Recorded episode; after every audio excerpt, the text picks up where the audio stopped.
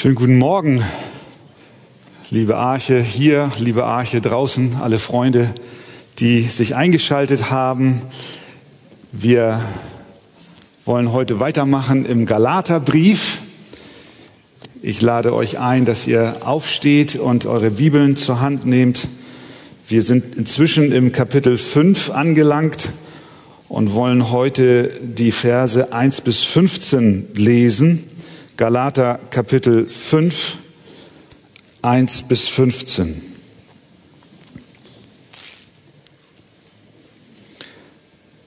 So steht nun fest, in der Freiheit, zu der uns Christus befreit hat, und lasst euch nicht wieder in ein Joch der Knechtschaft spannen. Siehe, ich, Paulus, sage euch, wenn ihr euch beschneiden lasst, wird euch Christus nichts nützen.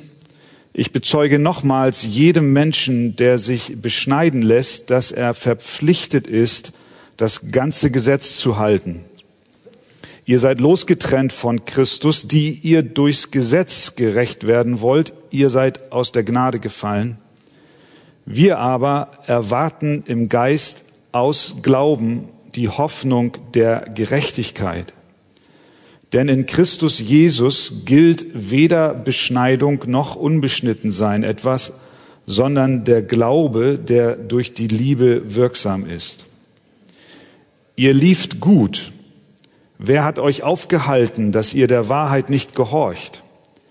Die Überredung kommt nicht von dem, der euch berufen hat. Ein wenig Sauerteig durchsäuert den ganzen Teig. Ich traue euch zu in dem Herrn, dass ihr nicht anders gesinnt sein werdet. Wer euch aber verwirrt, der wird das Urteil tragen, wer es auch sei. Ich aber, ihr Brüder, wenn ich noch die Beschneidung verkündigte, warum würde ich dann noch verfolgt? Dann hätte das Ärgernis des Kreuzes aufgehört. O, dass sie auch abgeschnitten würden, die euch verwirren. Denn Ihr seid zur Freiheit berufen, Brüder. Nur macht die Freiheit nicht zu einem Vorwand für das Fleisch, sondern dient einander durch die Liebe. Denn das ganze Gesetz wird in einem Wort erfüllt, in dem du sollst deinen Nächsten lieben wie dich selbst. Wenn ihr einander aber beißt und fresst, so habt Acht, dass ihr nicht voneinander aufgezehrt werdet. Amen. Soweit das Wort Gottes.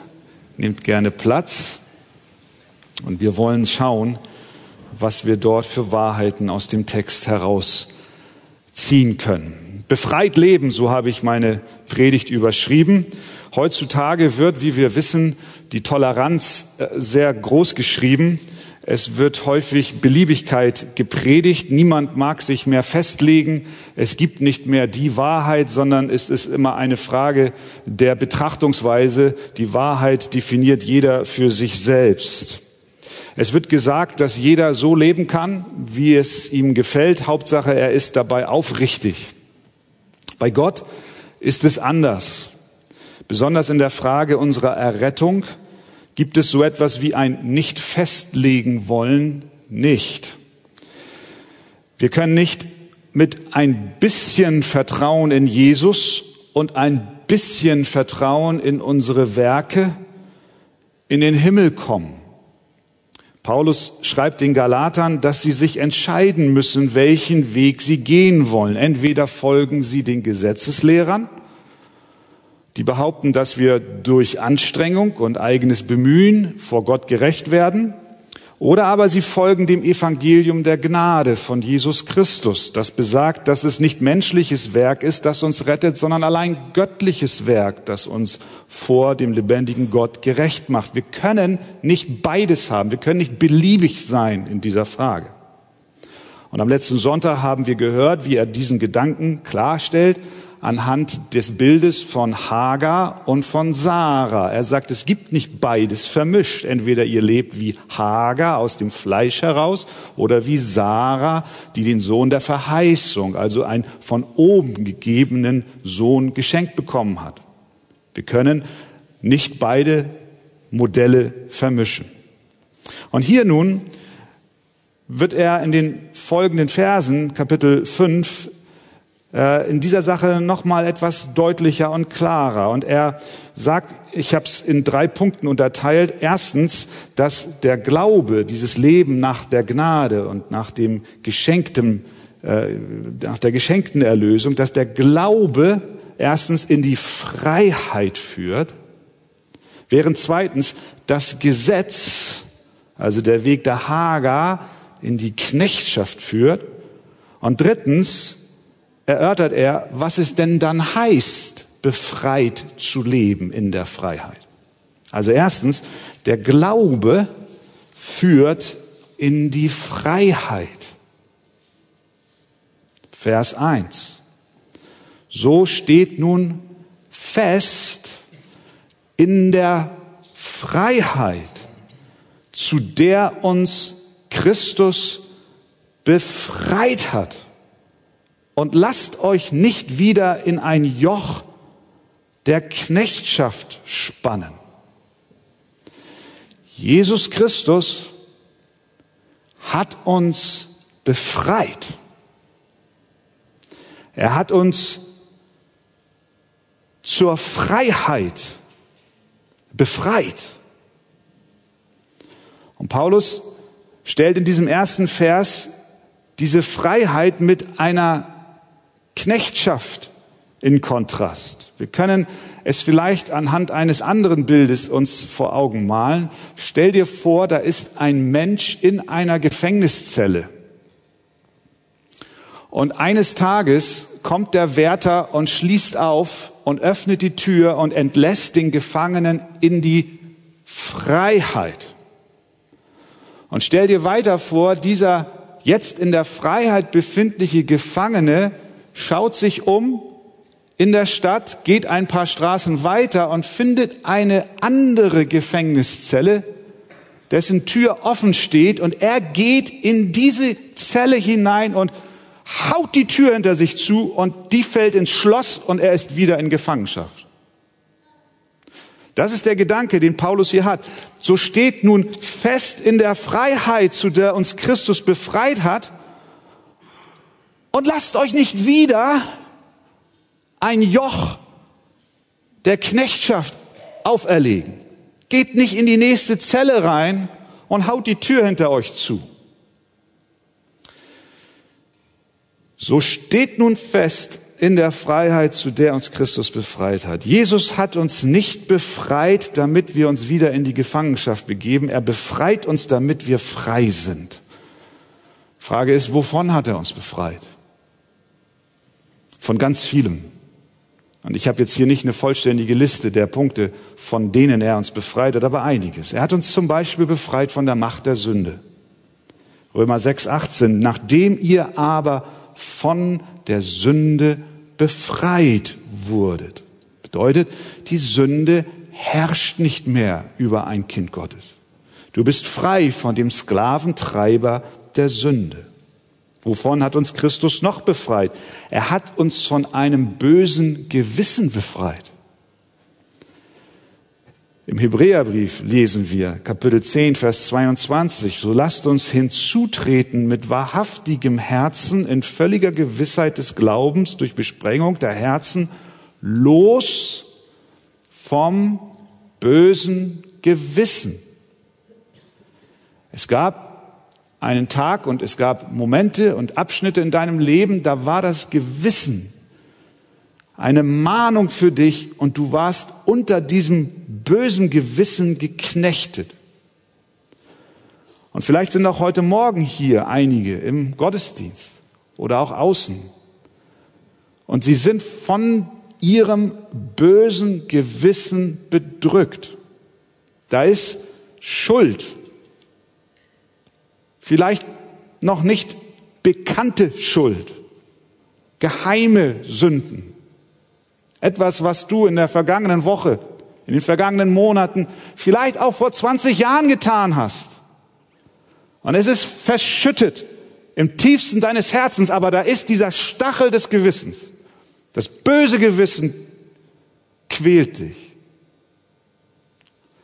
Die Bibel sagt, du kannst loskommen von diesem bösen Gewissen. Wie?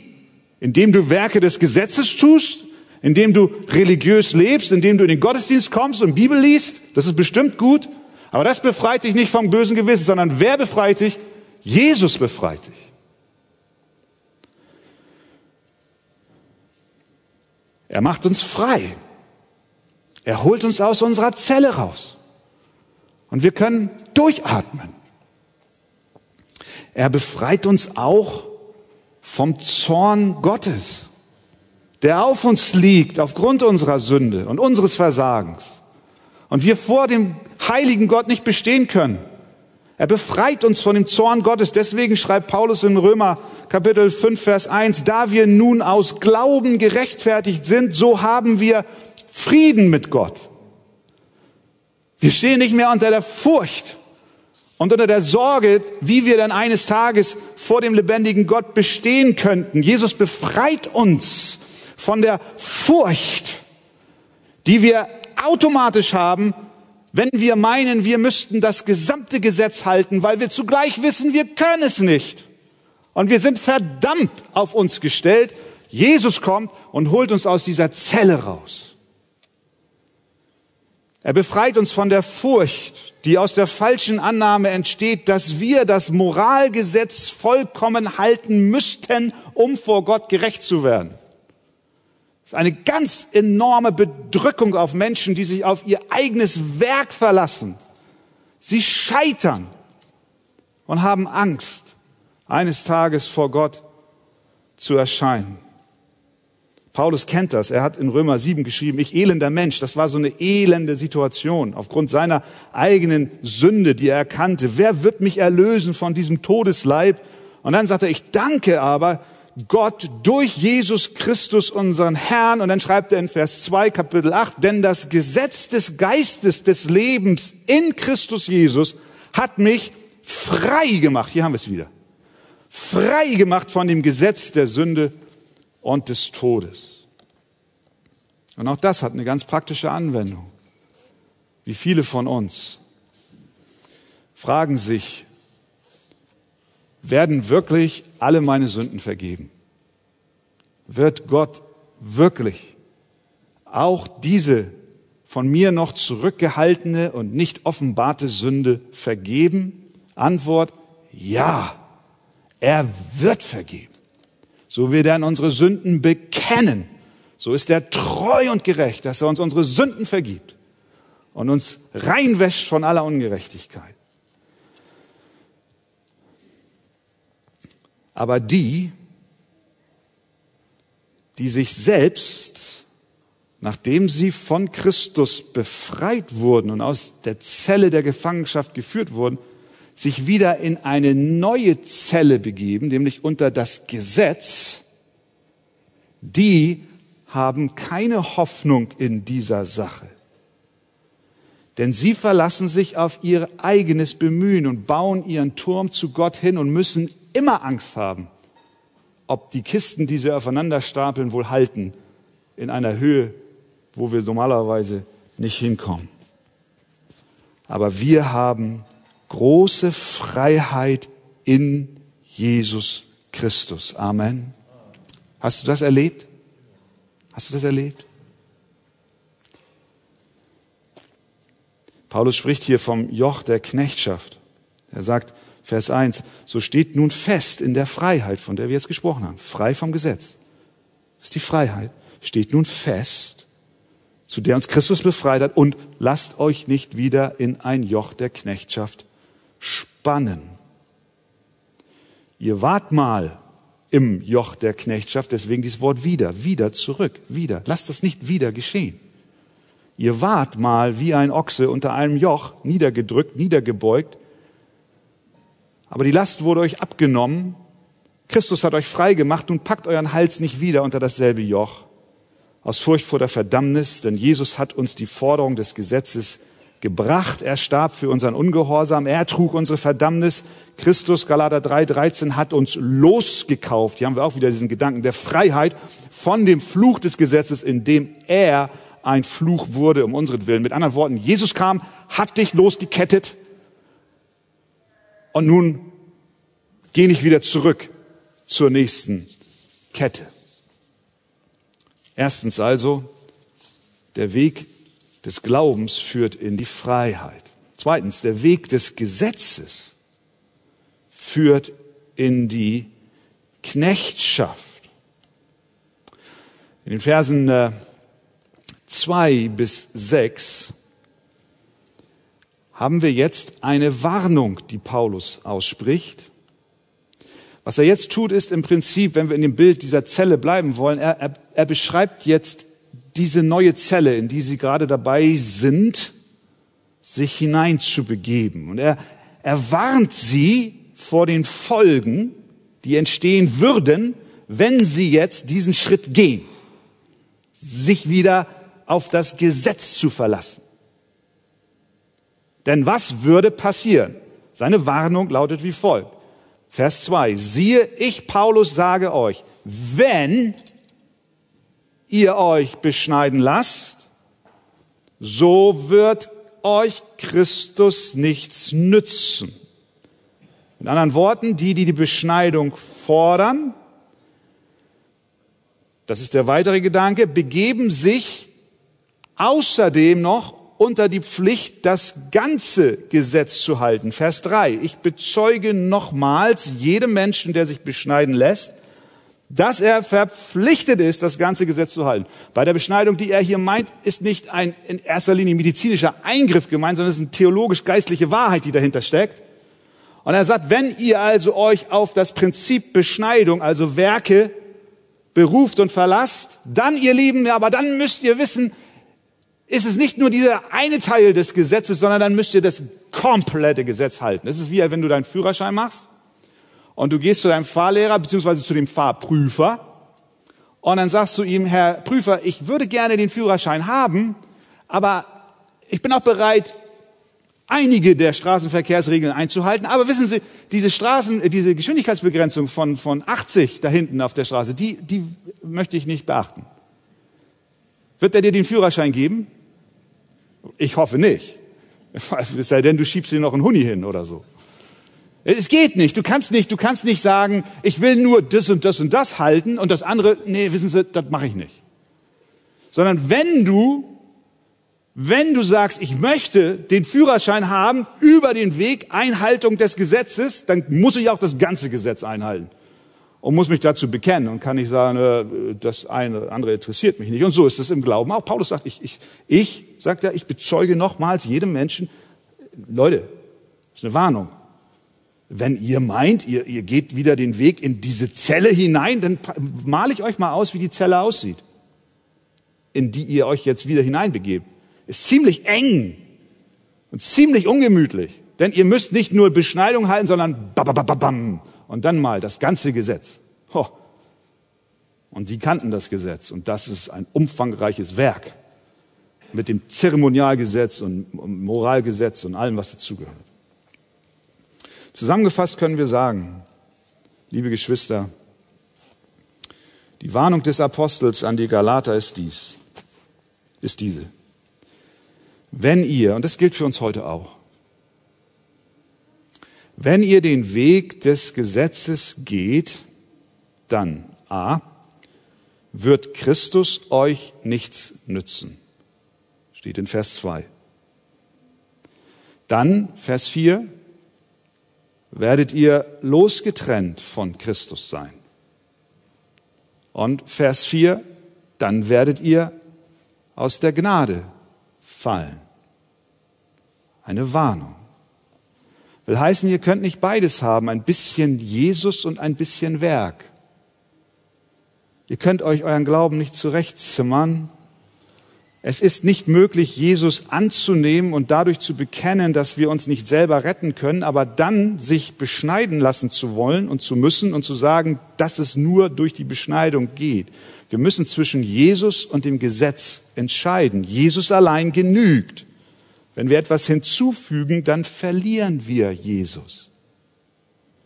Denn unsere Rettung ist allein aus Gnade durch den Glauben. Denn, Vers 6, in Christus Jesus gibt es weder Beschneidung noch unbeschnitten sein, gilt weder Beschneidung noch unbeschnitten sein etwas, sondern der Glaube, der durch die Liebe wirksam ist. Also, wir haben gesehen, der Weg des Glaubens führt in die Freiheit. Wir wurden aus Gnade gerettet. Jesus kam und hat deine Zellentür aufgemacht und dich befreit vom bösen Gewissen, von der Anklage, vor dem Zorn Gottes. Er hat dich befreit von der ewigen Verdammnis. Du bist frei. Und jetzt kommt die Warnung, die da lautet, nun begib dich nicht, jetzt vertraue ganz und gar auf das Werk Jesu Christi und begib dich nicht wieder in die nächste Zelle und lass dich nicht knechten, denn wenn du das tust, passiert das, was Paulus unter Punkt 2 beschrieben hat als Warnung. Wir sind von Christus getrennt. Christus nützt uns nichts. Okay? Und jetzt kommt der letzte Punkt. Denn, und das ist jetzt ganz wichtig, nachdem wir also aus der Zelle unserer Sündengefangenschaft von Jesus befreit wurden und wir verstanden haben, dass wir uns nicht in eine neue Zelle begeben sollen, stellt sich ja nun die Frage, ja, wie lebe ich denn jetzt? Mit meiner mir von Gott geschenkten Freiheit.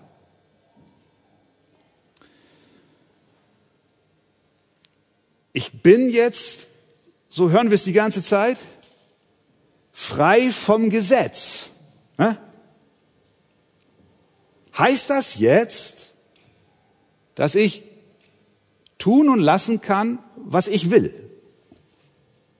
Ich bin ja jetzt frei. Frei vom Gesetz. Christus hat alles erfüllt. Dann kann ich ja machen, wie ich es für richtig halte. Genau diesen Gedanken spricht Paulus jetzt an, in den Versen 13 bis 15. Und da finden wir ganz wertvolle und wichtige Hinweise, auch ganz praktisch für uns, was es jetzt heißt, in der Freiheit des Christus zu leben. John Stott hat mir da sehr geholfen in seinem Kommentar zum Galaterbrief.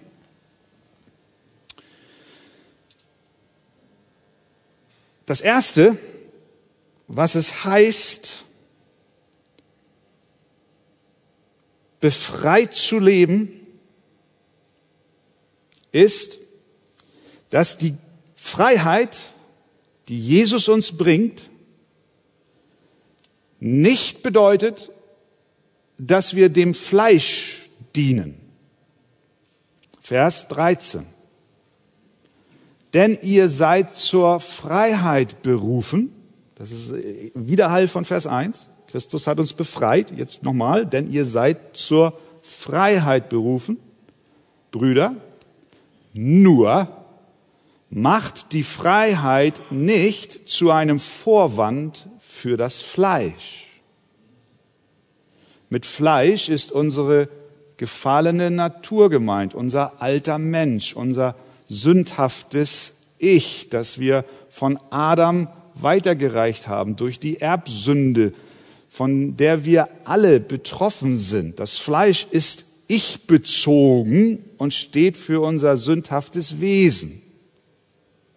Also wir sind aus der Zelle raus, nicht mehr unter der Verdammnis, in die Freiheit geleitet. Wie lebe ich jetzt in der Freiheit? Kann ich tun und machen, was ich will?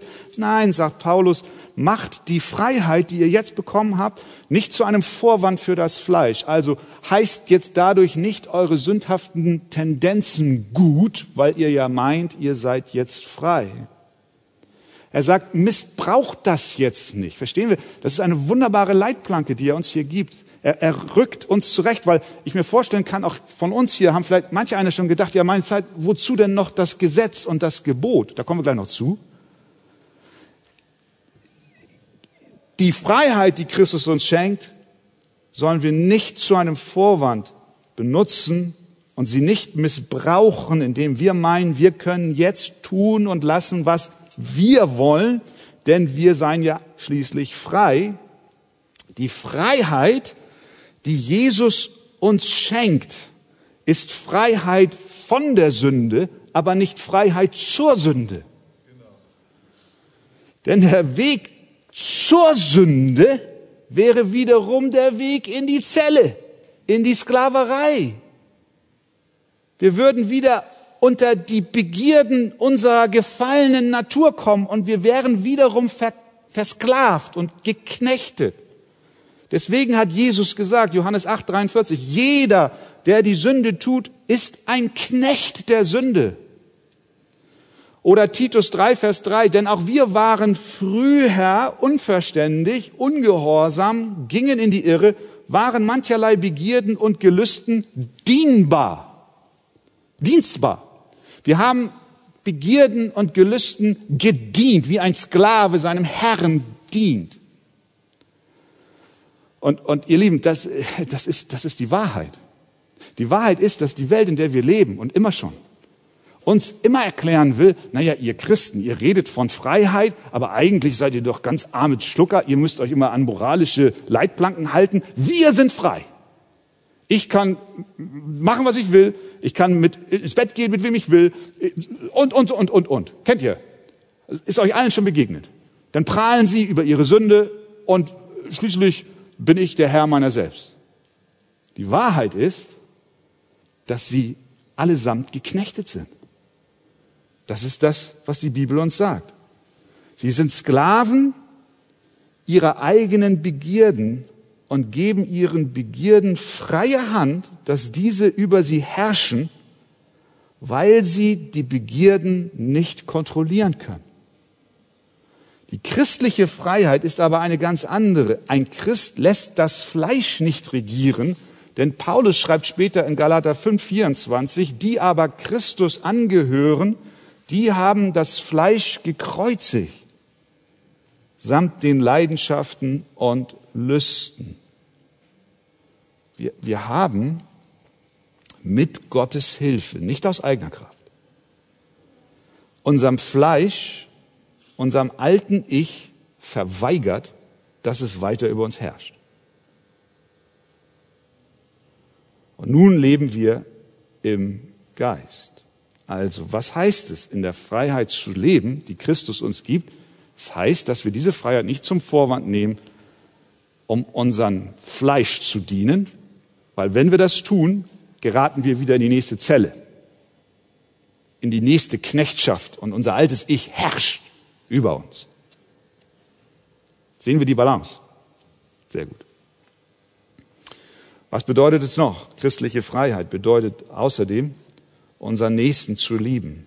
Vers 13. Denn ihr seid zur Freiheit berufen, Brüder, nur macht die Freiheit nicht zu einem Vorwand für das Fleisch, sondern dient einander durch die Liebe. Die Freiheit, in die Christus uns führt, hat ganz konkrete Auswirkungen in unserem Miteinander. Es bedeutet, dass wir den Nächsten lieben, wertschätzen, achten, respektieren und nicht ausbeuten.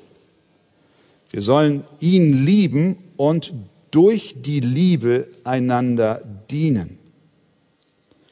Unsere Freiheit führt uns also nicht in eine Selbstsucht hinein, sondern die Freiheit, die Christus uns schenkt, macht uns frei vom eigenen Ich, auf das wir den Nächsten lieben.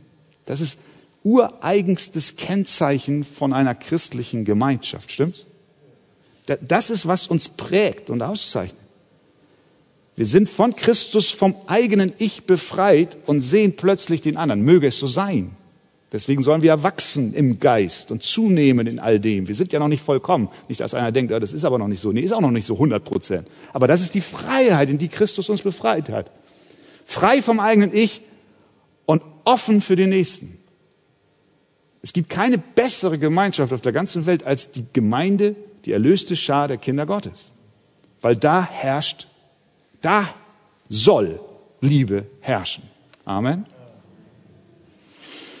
Wir sollen die Nächsten lieben und durch die Liebe einander dienen. Wenn wir einander lieben, dann werden wir auch einander dienen. Und wenn wir einander dienen, dann werden wir einander, Vers 13, nicht beißen, nicht fressen und auch nicht aufzehren. Könnt ihr dazu auch Amen sagen? wir beißen uns nicht. Und wir fressen uns auch nicht. Wie heißt, wie, wie sieht das praktisch aus? Ich, ich glaube, das brauche ich nicht groß ausmalen. Das weiß jeder besser in seiner Situation anzuwenden. Wir, wir wollen nicht schlecht übereinander reden. Wir wollen, wir wollen Gutes übereinander sagen. Wir wollen nicht böse handeln. Wir wollen nicht unsere Ellbogen ausfahren, sondern wir wollen uns gegenseitig helfen. Und letztlich ist das ja die Frucht des Geistes, die in uns wächst, von der dann in Vers 22 die Rede ist. Kennzeichen dieser Liebe ist nämlich Langmut und Freundlichkeit und Güte und Treue und Sanftmut. Diese Liebe trägt den anderen. Und was heißt es noch, in dieser Freiheit zu leben, zu der Christus uns befreit hat? Es heißt auch, dass wir in dieser Freiheit die Gebote Gottes nicht gering schätzen. Vers 14. Denn das ganze Gesetz, schreibt Paulus, wird in einem Wort erfüllt, in dem du sollst deinen Nächsten lieben wie dich selbst. Ihr seid, Vers 13, zur Freiheit berufen. Macht die Freiheit nicht zum Vorwand fürs Fleisch. Aber achtet auch das Gebot durch eure Freiheit nicht gering.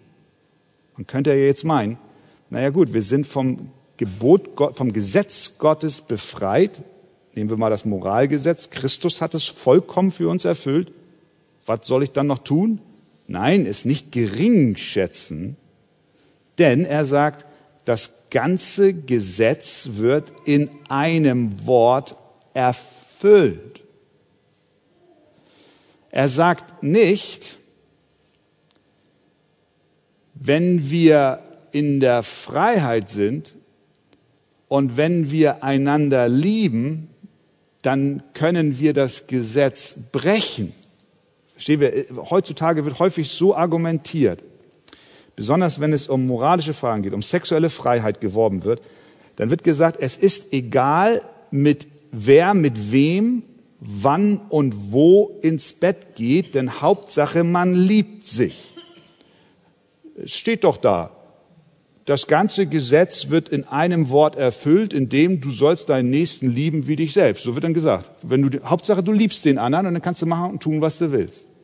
Aber Paulus schreibt nicht, denn das ganze Gesetz wird in einem, in einem Wort gebrochen, sondern erfüllt. Verstehen wir das? Durch die Liebe zum Nächsten wird das Gesetz erfüllt.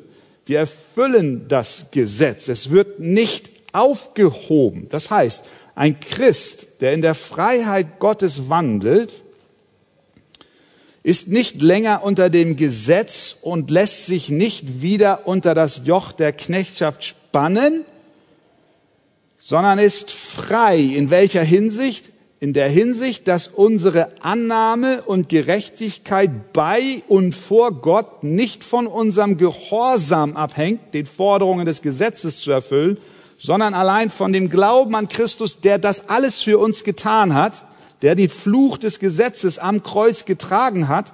Das bedeutet aber nicht, dass wir deswegen das Gesetz, das Gebot Gottes gering schätzen. Jesus sagt ja selber, ihr sollt nicht meinen, dass ich gekommen sei, um das Gesetz oder die Propheten aufzulösen. Ich bin nicht gekommen, um aufzulösen, sondern um zu erfüllen. Das heißt, nachdem du durch den Glauben an Jesus gerecht gesprochen und angenommen wurdest, Hast du eine innere Neigung zu Gott? Du liebst Jesus. Du bist dankbar, dass er dich aus der Zelle befreit hat, dass er dir die Ketten abgenommen hat. Und nun willst du dich nicht in die nächste Zelle begeben, sondern du willst dem, der dich befreit hat, aus Liebe folgen. Und dieser Christus, der dir die Freiheit geschenkt hat, der sagt, jetzt sei heilig, wie auch ich heilig bin.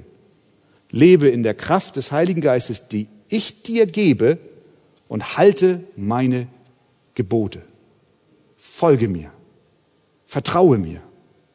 Und ich weiß, du wirst es auf dieser Welt nicht schaffen die Gebote vollkommen zu halten. Aber wisse, mein Blut hat für dein Versagen bezahlt. Du brauchst dich nicht zu verdammen. Du kannst mit deiner Schuld und Sünde zu mir kommen. Und wenn du morgen es wieder nicht schaffst, komm zu mir. Und du wirst wachsen in der Heiligung. Du wirst mir ähnlicher werden, nicht aus deiner eigenen Kraft heraus, sondern aus der Kraft, die ich dir durch meinen Geist darreiche. Wir sind, liebe Geschwister, wir sind zur Freiheit berufen. Vers 1, so steht nun fest in der Freiheit, zu der uns Christus befreit hat. Und diese Freiheit bedeutet Frieden mit Gott, losgelöst vom bösen Gewissen. Durch den Glauben an Jesus kehrt eine Freude über die Vergebung in unser Herz hinein. Wir sind angenommen, wir haben jetzt Zugang zum Vater, wir sind nicht mehr Sklaven, sondern Söhne und dies nicht aufgrund unseres Verdienstes, sondern weil wir unendlich beschenkt wurden. Aber nun wollen wir nicht in die Knechtschaft zurück, sondern wir wollen in der Freiheit leben. Wir wollen nicht wieder in eine neue Gefängniszelle. Und wie sieht diese Freiheit aus? Wir sind befreit vom System unserer Werke. Wir dienen nicht mehr unserem Fleisch, sondern wir haben nun den Geist Gottes, der uns treibt, Gott und den Nächsten zu lieben und wir wertschätzen die Gebote unseres Herrn. Willst du so leben? Aber jetzt mal ehrlich, wer braucht Hilfe dazu? Ich brauche Hilfe. Ho, ho, ho. Ganz viel Hilfe von Gott. Aber wir dürfen wissen, er schenkt sie uns. Er gibt uns seine Kraft und er geht mit uns diesen Schritt weiter. Möge Gott uns helfen, auch als Gemeinde, dass das Kennzeichen unserer Gemeinschaft ist. Amen.